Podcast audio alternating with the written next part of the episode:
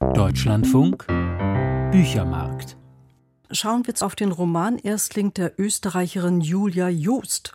1982 in Kärnten geboren, hatte sie sich zunächst der Theaterarbeit gewidmet. 2019 dann ihre erste Lesung aus einem Prosastück bei den Klagenfurter Ingeborg-Bachmann-Tagen.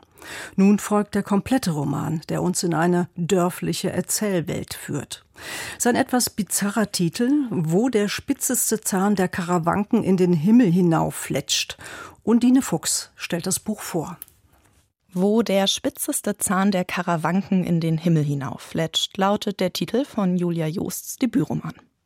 Dort am Fuße der titelgebenden Berggruppe liegt das österreichische Dorf Gratschbach. Ein Ort, in dem Kilometer der Natur die Höfe trennen und man Geschäfte seit Generationen zwischen Jagd und Stammtisch besiegelt. Doch für die Familie König ist diese Welt zu klein geworden. Seit der Vater Karl Wohlstand erwirtschaftete, passen weder die von der Mutter Margarete angehäuften Möbel noch ihr Traum von Bürgerlichkeit in den ländlichen Hof. So stapeln sich im Sommer 1994 Umzugskartons auf dessen Vorplatz, um in das zum neuen Selbstbild passende Zuhause überführt zu werden. Diesem emporragenden Panorama setzt Julia Joosts elfjährige Erzählerin die Perspektive von unten entgegen.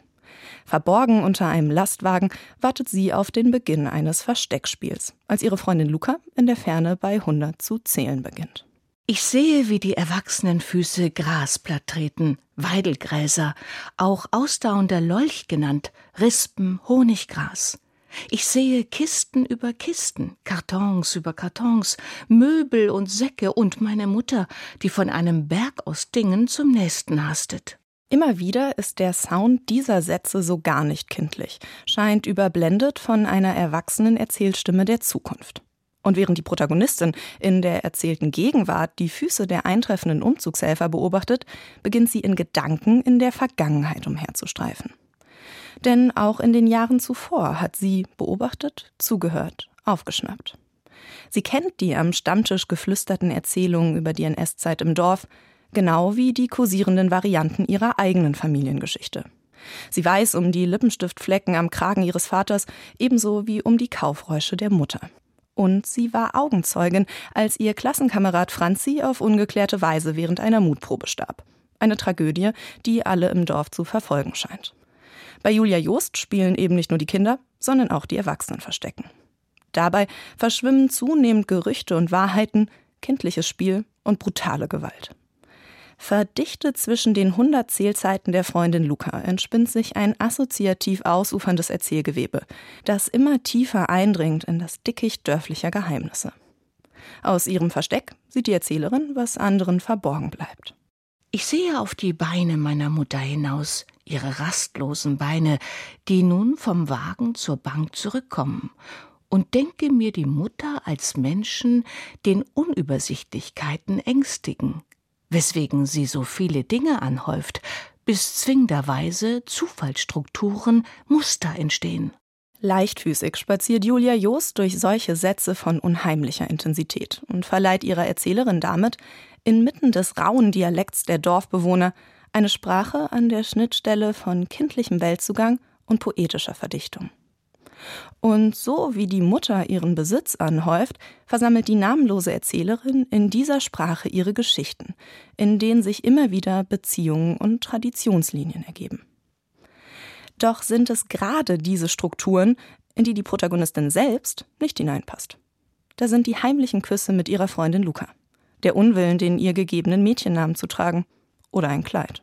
Mir passt gar nichts kein Kleid und auch nicht die Welt außerhalb des Gratschbacher Grunds, den wir mit dem heutigen Tage verlassen werden.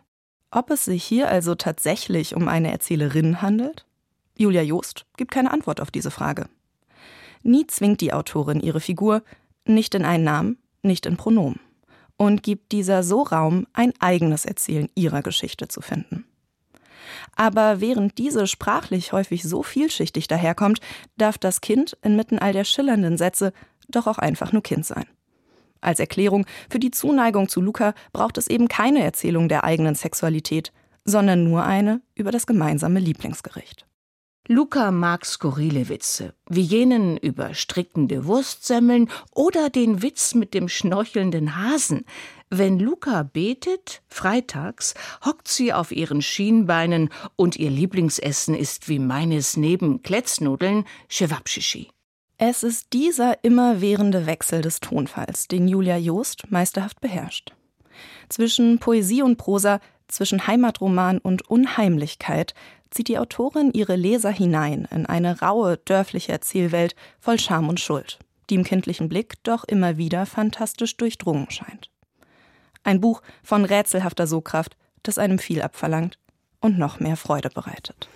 So Undine Fuchs zu Julia Joos Romandebüt, wo der spitzeste Zahn der Karawanken in den Himmel hinauf fletscht.